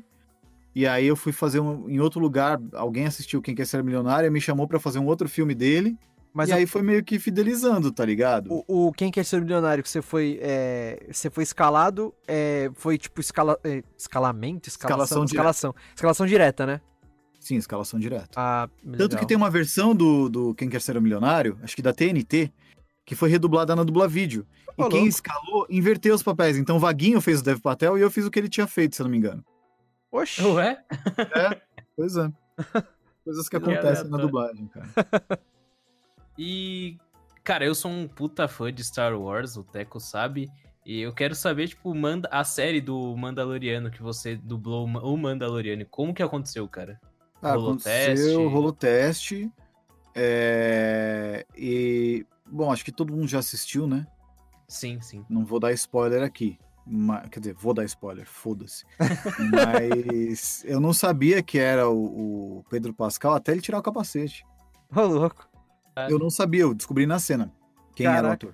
É, porque quando você dublou, não, não tava na mídia ainda, então ninguém sabia. Não, não tá. Mano, a gente dublou isso aí em 2018 pra 2019. Você lembra se já tinha sido anunciado alguma coisa, assim, que ia ter uma série e tal, ou não? Não, Que eu, eu sou meio por fora, assim, do mundo não do Star tinha sido Wars. anunciado nada. Depois rolou o Disney Plus lá fora. Aham. Tinha a primeira temporada com a minha dublagem lá fora, e não estava disponível no Brasil, não podia falar nada. Então uma galera baixou por torrent, me perguntavam às vezes, ah, você fez lá e tal, tal, tal. Eu falei, não posso falar sobre o assunto. É mesmo, tipo, cara, rolou isso, é verdade. Rolou, saiu na Todo gringa mundo tudo um monte de coisa dublada. Não, É, isso, isso, isso aí eu lembro. Eu não tô por- muito por dentro do, do universo Star Wars, mas eu lembro disso daí porque é com essa série Mandaloriano que rolou isso mesmo. Tipo, uns meses antes a galera já tinha assistido toda a série por torrent dublada em português, porque saiu com dublagem na gringa e não tinha o serviço aqui ainda, né? Do Disney Plus. Exato. Foi. E é muito Nossa. louco, porque é muito estranho eu ter feito Mandaloriano. Não é que é estranho, gente, não, é, não tem nada errado. Uhum. Mas é, eu digo que é estranho porque eu também faço. Porque pelo que eu. Também não sou um grande entendedor de Star Wars. Mas pelo pouco que eu entendi, até por conta de ter dirigido algumas produçõezinhas na época da TV Group, os desenhos que tem de Star Wars, eles não são desenhos baseados no filme, nem na... eles são continuações da história. Sim. Então tem partes da história que estão só em desenho. Não tem filme sobre aquela parte específica da história de Star Wars. Tem uma linha temporal, partes estão nos filmes, parte está em desenho, tá uma coisa muito doida. Tanto que no no, É um universo expandido. no né? Mandaloriano, é, no Mandaloriano apareceu uma personagem que até então só tinha aparecido em desenho, que é a Sim. Jedi. É a. Esqueci que ela tem dois negócios na cabeça. Isso, o nome ela, dela. ela, ela só tinha aparecido em desenho. E não tem um desenho que eu faço, eu não sei se é, não é o Rebels, eu acho que é um outro Star Wars, não lembro. Guerra dos Clones, talvez? Não sei, eu faço um comandante que chama Comandante Pyre, no, num dos desenhos também. E que é Uhum. mais ou menos a mesma pegada, tá, tá sempre de capacete, tá ligado? Vocês vão aqui embaixo, tal, tal, tal. E foi muito estranho, até quando o Fábio dirigiu e falou, puta, mano, tenta fazer um bagulho diferente aí, porque você tá fazendo Mandaloriano, é muito na mesma pegada do outro lá que você faz. E Caraca. É, muito doido, são coisas que acontecem, né, cara? Que da hora. Aí você fez o teste, aí te ligaram, Fiz ah, o isso aí, teste. passou, é nóis. É, fiz o teste, um dia falou, ah, você tem uma... tantas horas de... Por uma escala tal dia? Puta, tal dia eu não posso, pode ser tal dia? Ah, tá, pode ser. É pra aquela série lá. Falei, que série lá? Ah, você passou lá do Star Wars. Falei, porra, legal. Foi isso. não tem muito... O pessoal te liga, às vezes você, às vezes você nem sabe o que, que você vai fazer. Os caras só te passam o tanto de hora que você tem e você vai descobrir na hora, né? Sim. Puta Mas foi, foi da hora, mano. Porque é uma, é é uma série de muita relevância, principalmente pra quem é fã, né, cara? É um bagulho que foi histórico, é um marco Sim. no cinema Star Wars. Então, né, não tem como não ser importante. E bombou pra caramba, né? Principalmente essa segunda temporada Cara, aí. sim, mano. O, o- e uma galera tava, que já tava meio desacreditada com o universo de Star Wars. Parece que recuperou a, a vontade de, de ver os bagulhos depois dessa série, né, mano? Sim. Tem uma, pra uma parcela aí dos fãs, a série é melhor do que os últimos filmes. Mas é, é real, é bem melhor mesmo. É Então, mesmo. tipo, teve um peso essa série. E, a- e tudo, né? A forma com que ela foi gravada, cada episódio tinha um diretor, a, a fotografia toda baseada no clássico. Então é.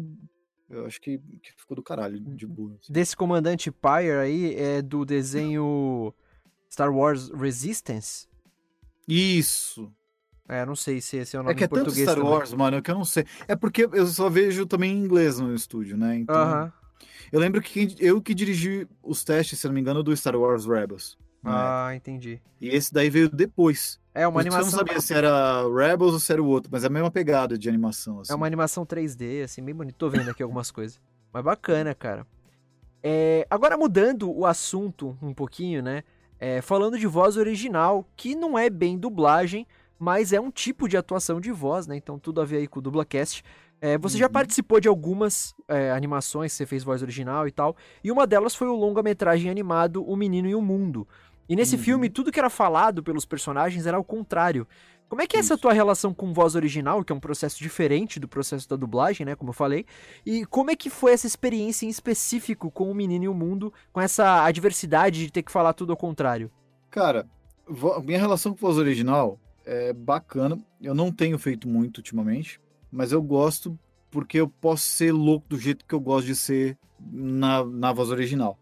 Eu não tenho Aham. limitação criativa na voz original, como eu tenho na dublagem. Uhum. Na dublagem eu tenho um original pra seguir, eu não posso descaracterizar uma obra que já tá feita.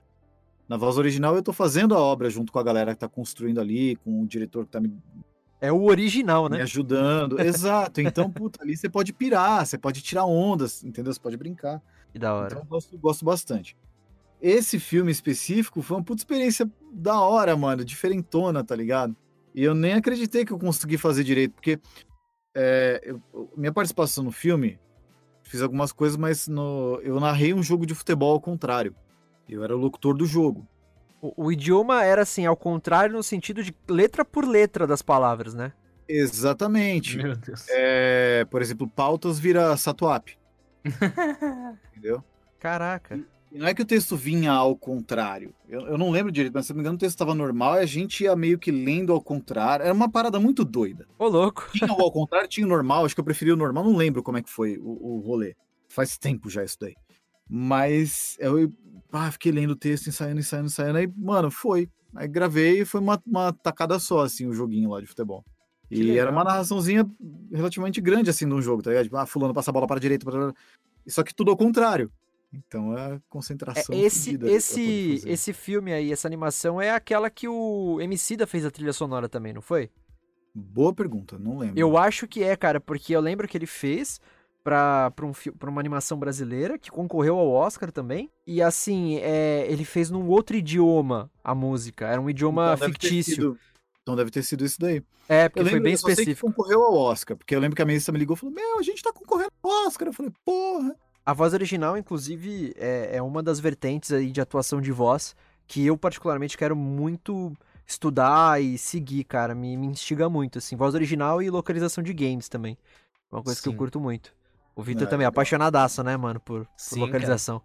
Pra caralho, pra caralho. É, a gente Quem quer. sabe um dia, velho, a gente É, não tá aí. aí dubla. É, Localizando, né? isso aí. Localizando. É da hora, mano. Cara, agora saindo de dublagem, de voz original, saindo todas essas coisas, se você não fosse ator e dublador, você já parou pra pensar que outra profissão você seguiria? cara? Ou eu seria biólogo, ou eu estaria envolvido em alguma coisa, teria seguido mais a sério esporte de combate.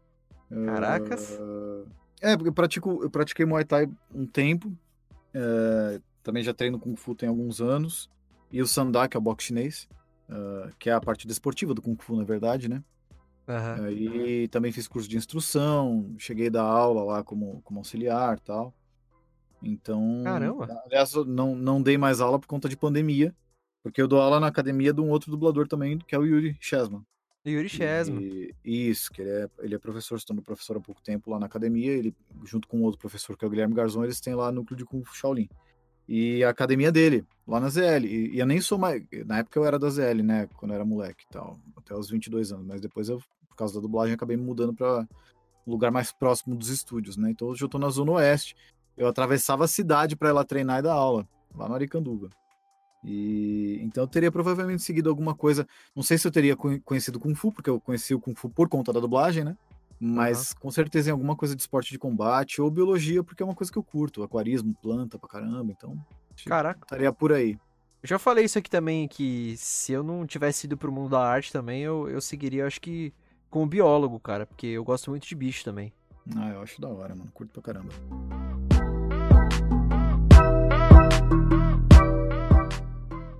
Então vamos chegando aqui na última pergunta do episódio de hoje, com esse cara sensacional, dublador incrível, Felipe Zilce. Mais uma vez, cara, muito obrigado por você estar aqui gravando com a gente. Tá sendo, putz, muito irado esse episódio. A gente tá Eu gostando que pra caramba. aí, cara. Com certeza a galera de casa também tá gostando, obrigado mesmo. Então vamos lá para a última pergunta, cara, que a gente gosta muito de fazer porque geralmente rende boas risadas. Bem que o episódio tá sendo muito divertido. Mas vamos lá, você já contou algumas, inclusive. É, você tem alguma história engraçada ou interessante que você possa nos contar aí sobre bastidores da dublagem? Ou relação de fã com você, que geralmente tem uns fã maluco aí. Mas enfim, você tem alguma que você possa contar? Puta, tem várias, mano. Ah, Nossa, então é o que a gente é mais difícil- gosta.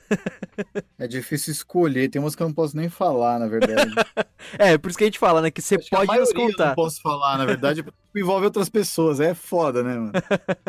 ah, tem várias. Puta, já, já aconteceu de eu, de, eu, de eu quase botar fogo no estúdio uma vez. Caracas! Já era- É, a gente foi fazer uma festa surpresa de aniversário pra um colega nosso lá, só que comprei uma vela que era um. Parecia um rojão 12 tiros. Eu não sabia que aquela porra tinha uma chama de um metro e meio. Caraca! E aí, quando a gente acendeu o bagulho, mano, puta, pegava no teto do estúdio. E foi dentro da Já- cabine do estúdio ou não? É, pois é. Nossa, porque da cabine ainda tem aquela. O Não, material mas é, que tudo, é. é tudo anti-chamas. Ah, Mas tá. mesmo não, assim, não, porra, você vai danificar o bagulho que não é teu. É Sim. complicado, né? É, não sabia que era anti-chama, por olha só. pura inocência, a gente não sabia. Essas espumas, elas são anti-chamas, justamente porque corre o risco de ter algum acidente, alguma coisa elétrica. Ah, não sabia, não sabia. Então elas são anti-chamas. Mas mesmo assim, né? Sim, sim, com certeza. Ah, Já aconteceu uma vez morrer uma pomba no ar-condicionado, aí quando a gente chega de manhã lá pra dirigir, aquele Meu. ar-condicionado vem um cheiro de defunto. Tipo, a Nossa, pomba morreu na sexta-feira, feriado prolongado. Chegamos, sei lá, na quarta pra, pra dublar, ligamos o ar-condicionado, é só o defunto, tá ligado? Meu Deus. Cancela o dia inteiro de gravação, chama uma equipe pra limpar o bagulho, desinfetar, tal, tal, tal, remarca todo mundo. Deus uma galera com o novato, uma vez tinha uma diarreia no, no estúdio. Mano do céu, a recepção do estúdio era, era de frente pro banheiro, assim. E, mano, eu estraguei o bagulho, tá ligado? Aí aquela coisa, não tinha papel. Aí tive que esperar todo mundo ir almoçar. Fiquei, o pessoal querendo entrar no banheiro e mexer na maçaneta. Falei, Será que tem alguém aí dentro? Tá tudo bem aí? Eu falando, caralho, velho. É a embora." que morreu. Tá ligado? É, tipo, morreu. eh, Meus órgãos morreram. E aí, tipo, tive que esperar todo mundo ir almoçar, tá ligado? No horário de almoço do estúdio que ficou vazio pra eu sair de lá meio a francesa, assim, tá ligado? Pô, caraca. Nossa, mano, tem várias. Puta que pariu. Olha, tem coisa pra porra. Mas vai colocar meio mundo aí em. em- Nossa, é Vai complicado, é galera. complicado. É. Tem uns bagulho, tem uns bagulho pesado, mano, mas não, não dá pra falar, infelizmente não, não rola falar, não. Mas a dublagem já foi bem doidinha, mano. É, Hoje ela tá comportada. Mas é isso. Mano, eu sou de então. uma época que se fumava dentro das empresas Aham. ainda. Não tinha aquela lei de fumar só do lado de fora. E você imagina, mano, isso não tem nada a ver com gafe, com bastidor, mas era foda, porque a gente ia fazer vozerio. Tinha uma galera, mano, que dava a última tragada e entrava no estúdio soltando fumaça. Putz. E sei lá dentro do estúdio aquele puta fumaceiro do caralho, ar-condicionado quebrado e você gravando, tá ligado? é foda, mano. é- era meio complicadinho, assim. Uma Nossa, imagino. louca. Mas Ah, é uma vez eu isso. fui dublar bêbado. Desculpa, eu só vou Relaxa, dizer relaxa. mesmo. Não, não, vai, pode falar. Eu fui dublar bêbado sem querer. Eu Sem tava. querer. Não, pior que é verdade. Eu, eu fui. Eu fiz um filme lá, uma série, não lembro o que, que era. E fiz tal, fui pra casa. Chegou o fim de semana, tava num churras. Na época eu bebia, né? Bem. Bebia Chu- bem. Em churras. bem. Em churras. Mais novo, era diferente, tudo era diferente. E lá, tal, tal, manguaçando, tava trilili, me ligaram. Isso fim de semana. Felipe, pelo amor de Deus, a gente precisa entregar o filme. Tinha uma refação aqui que não viram. Refação é quando você faz alguma cagada, uma fala errada, deu alguma coisa errada lá e você tem que ir lá corrigir. Você pode vir hoje refazer? E eu Nossa. bêbado. Eu falei, mas. É, eu falei, não, quer pra entregar já e tal, tal, tal. Eu falei, não, tá bom. E fui. Era uma fala. E só que o que tinha zoado na fala era justamente a dicção. Nossa. Tipo, sei lá, um Massachusetts que não saiu, sabe? Beleza. Mano, e eu trilili, velho. Eu demorei uma hora pra gravar aquela fala, tá ligado? Bebaço. Falei, gente, vocês desculpam, eu tava num churrasco. Eu não fazia ideia. Os caras, mano, relaxa. Ainda bem que você veio, pelo menos quebrar esse galho aí. Nossa, imagina. É por isso que às vezes acontece, não de, dos dubladores ficarem bêbados, mas de não poder fazer essa refação, né? De uma fala ou outra, em algumas produções, eles trocarem o dublador, né? A gente, a gente já reparou algumas vezes, assim, né? Não, às vezes acontece por conta da urgência. Sim, sim, então. Não, não- nem tô falando que. Aconteceu uma vez, eh, tem o Diego Lima, ele tem um registro vocal muito parecido com o meu. É. E a gente brinca, um imita o outro e tal. A gente tem, tem amizade assim. E a, a, uma vez eu fui viajar e precisou fazer uma ref. Eu falei, gente, chama o Diego. Como assim chama o Diego? Eu falei, mano, eu tô viajando, eu tô fora do país, eu não vou conseguir fazer ref pra vocês agora, não, mano. Chama ele que ele vai fazer igualzinho. e chamaram, ele foi lá e fez o meu lugar. Caraca. Cara, que foda. É, tipo, você vai alguém que tem a voz similar, tá ligado? Você precisa entregar, tem prazo. Não tem como adivinhar que o, o dublador vai viajar ou vai ficar doente, qualquer coisa assim, né? Então, Sim, sim. tem que Acontece se virar, não mesmo. tem o que. Acontece. Trailer às vezes é uma dublagem e quando vem o filme a outra é completamente diferente.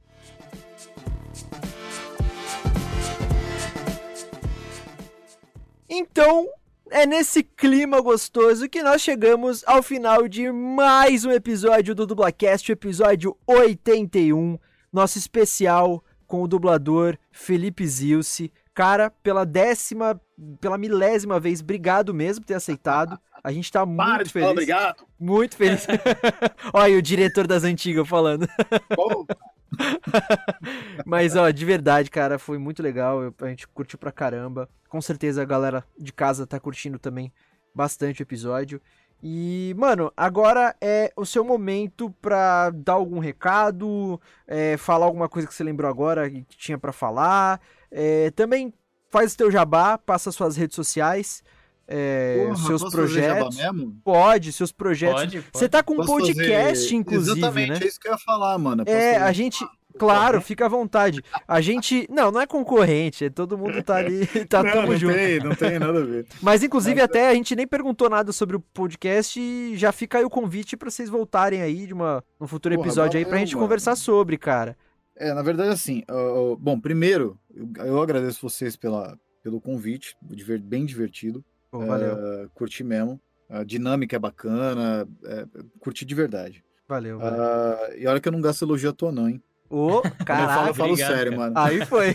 brigadão, brigadão. Mas ah, o lance do, do, do podcast, bom, rede social, pô lá, Felipe Zilce tem eu. Acho que só tem eu de Felipe Zilce. É, mas a única que eu uso mesmo é Instagram, que eu, que eu gosto de usar. Nem posto tanta coisa, mas todo dia eu olho. Mas a gente resolveu fazer esse podcast, que é o Versão Geek, que tá atrasado, inclusive. A gente gravou o primeiro episódio.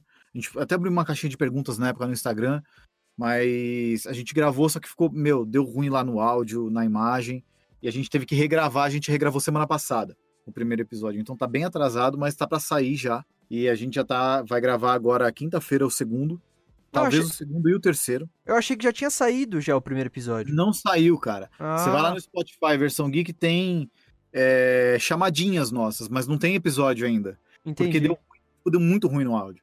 E a gente perdeu, sei lá, a gente ficou quatro horas gravando o bagulho e perdeu tudo. Nossa, já aconteceu. é. Já aconteceu com a é. gente também, cara.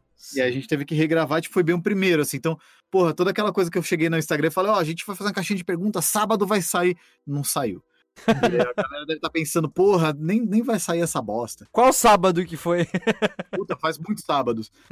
Mas foi uma ideia que surgiu com- é, entre eu e o Edu Melhorance, que é um, um técnico de dublagem, mixador. Foi meu técnico na, na época da TV Grupo, meu, meu técnico, na minha propriedade. Né? Ele Foi técnico junto comigo lá, fazia parte do time na época da TV Group. Agora tá comigo lá na Maximal também. E, e ele já tinha a vo- a vontade de montar um podcast e eu resolvi pirar e falei, ah, mano, vamos fazer? Porque a gente conversa de muita coisa geek, só que eu não manjo muito. E eu queria manjar mais, porque eu gosto, só não tenho talento. e aí eu falei, mano, vamos fazer então. Ah, vamos. Aí o Silas tava. Tem muita amizade com o Silas Borges, dublador também, tava ociosão lá. Falei, mano, tá afim de fazer? Ele falou, ah, bora, tô fazendo porra nenhuma. A gente resolveu fazer. Depois a gente convidou a Bruna Mata, aquela louca topou. E a gente começou a fazer, gravar, e tipo, mano, é bate-papo de brother. é- Era a turma que nossa que se encontrava no café pra trocar ideia, tá fazendo isso online, né? Por conta da pandemia. E vamos ver o que, que vai dar. A gente não tá com nenhuma pretensão assim, tipo, ah, eu quero estourar. Não. É só pra tirar onda mesmo e se alguém ouvir e achar da hora, que bom, tá ligado? Então, se tiver interesse nas merda que a gente vai falar, a gente só vai falar bosta, segue lá, versão geek, no Instagram e Spotify. E a gente vai ter um canal no YouTube também, que a gente vai. Sabe esse tipo. Não sei se pode ser chamado de podcast, mas que a galera grava tanto pro YouTube quanto pra podcast. Sim, sim, hoje Sim, tá a bem gente- comum isso. É, a É gente tá videocast, fazendo- né? o? É isso, a gente tá fazendo essa pegada também. Então vai ter, óbvio, a edição pro, pro YouTube e a edição pro, pro, pro áudio, né? Não pode ser a mesma edição porque senão fica maçante. Ou Uhum. para um ou para outro. Mas vai ter as duas. Então quem gosta de ver vídeo, em vez de só ouvir, tem lá disponível no, vai ter disponível no YouTube. E quem gosta de ouvir vai estar nas principais plataformas de áudio aí. Ah, demais, cara. Que, Que da hora. foda, que foda. E a gente só vai falar bosta, cara. e eu vi lá a chamadinha de vocês, né? É, como é que é? Dois geeks em construção, uma coisa assim, né? É, tem dois da turma que são geek. E Aham. dois da turma que não são tão geek. Um com certeza não é nada. E o outro é bem mais obedos. Precisa do spoiler que sou eu. Então a, a pegada é justamente essa, tá ligado? Tipo, porra, a gente se interessa. A gente flerta com esse mundo faz muito tempo já, né? Aham. Desde que eu entrei na dublagem, porra, ia lá. Oscar da dublagem em 2005, 2006, eu tava lá no Anime Friends. Então, e, e assim, eu não tinha nada de geek naquela época. Eu era o maloqueiro da ZL, tá ligado? Aham. Só que eu achava do caralho, eu via as coisas, barraquinha, negócio de anime, mangá, e eu falava, mano, me enchia os olhos, tá ligado? Aham. Porra, que da hora. Queria fazer parte disso e tal, mas não tinha talento mesmo. Tentei jogar RPG, não deu certo, sabe umas coisas assim? Sei. E eu falei, não, agora vai ter que dar, mano. Agora. Agora eu tô com o Du lá do meu lado, tô com a galera que é geek mesmo. Vamos entrevistar a galera geek raiz, tá ligado? A intenção Sim. não é falar só de dublagem. Porque, óbvio, a gente vai falar porque é o nosso mundo, né? Mas é, é fugir um pouco disso e falar sobre outros assuntos geeks, manja? É, cosplay, jogo de, de carta, jogo de tabuleiro, desenho, mangá, tudo. Pô, irado, Então cara. é, é- é falar realmente sobre o universo geek. Além da dublagem, que também faz parte, né? Da hora, da hora. Sim, muito foda, muito foda mesmo. Sucesso pra vocês, cara. Pô, É, obrigado. E, e- e ficou faltando só um último, uma última coisa que a gente pede sempre pro convidado é, finalizar, né, a participação no episódio, é dizendo o que, que você acha da dublagem brasileira hoje em dia, cara. Cara, eu gosto da dublagem brasileira. Eu acho que a gente tem um, um bom material, mas como eu sou chato comigo em relação a, a melhorar e tudo mais, eu sou chato com a dublagem também. Justo. Então eu acho que a gente sempre pode melhorar, sabe?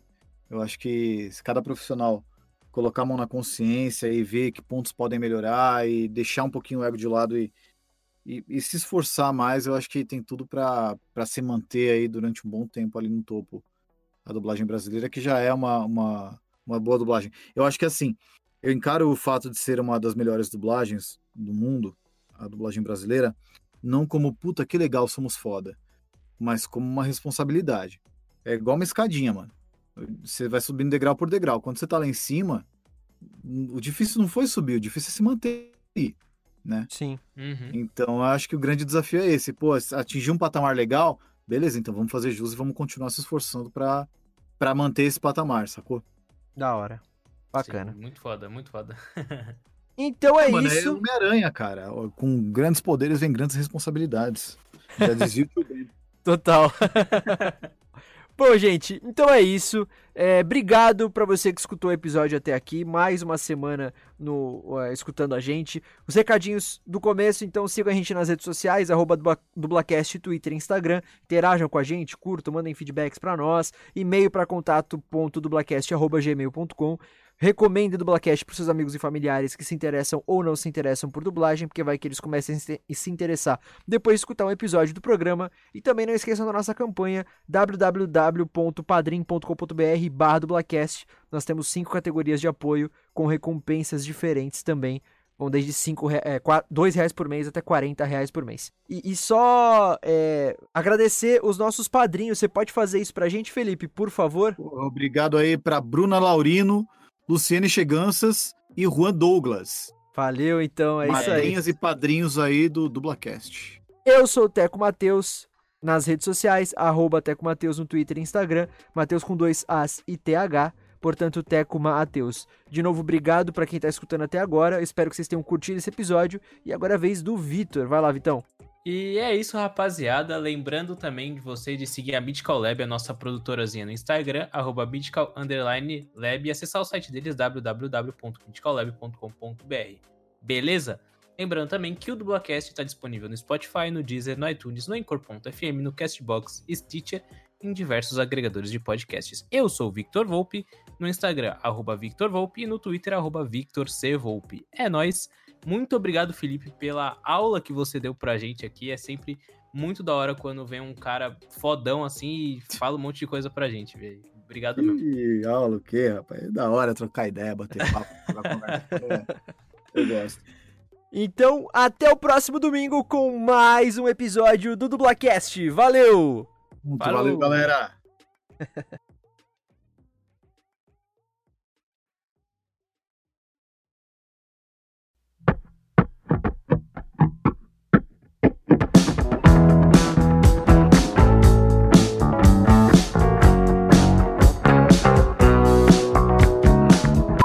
E vocês estão me ouvindo ainda, né? Porque Sim, apagou sim, sim. a tela do computador e eu já fiquei, caralho, será que Não, tamo ouvindo sim. eu pareço a tia véia, tá ligado? Tamo. E aí, aí a Estreou gente ano tá passado. pegando. Desculpa, É. então, desculpa. Não, relaxa, relaxa. Pode falar. Não, eu ia falar, a gente começou no, em jan... Eu comecei em janeiro do ano passado e você um pouquinho mais tarde, né? É, Isso é não sei se foi em cara. junho. Ô, Vitão, eu, Oi. eu percebi agora, cara, essa pergunta da direção de dublagem era tua, né? Eu comi a tua pergunta Não, aí, velho. É Fiz de sem, eu fiz sem, sem notar, foi mal. Pode pegar essa, a próxima minha ali em cima, por favor, então. Tá, de boa, de boa, de boa. Mas então, é, chegamos no momento do episódio que... Não, mentira, não chegamos, olha a gafe. Não, antes, vou Não voltar, chegamos, vou cara. voltar. Calma, é, dá tem uma mais, tem mais uma pergunta ainda. Tio Ben, né? É, o tio Ben, isso, do, Homem-Aranha é o tio Ben. Do nada me veio tio Fio na cabeça, eu tô confundindo tipo a série. o maluco no pedaço. É, de repente tio Fio! Chega o Calton dançando, né? Sensacional.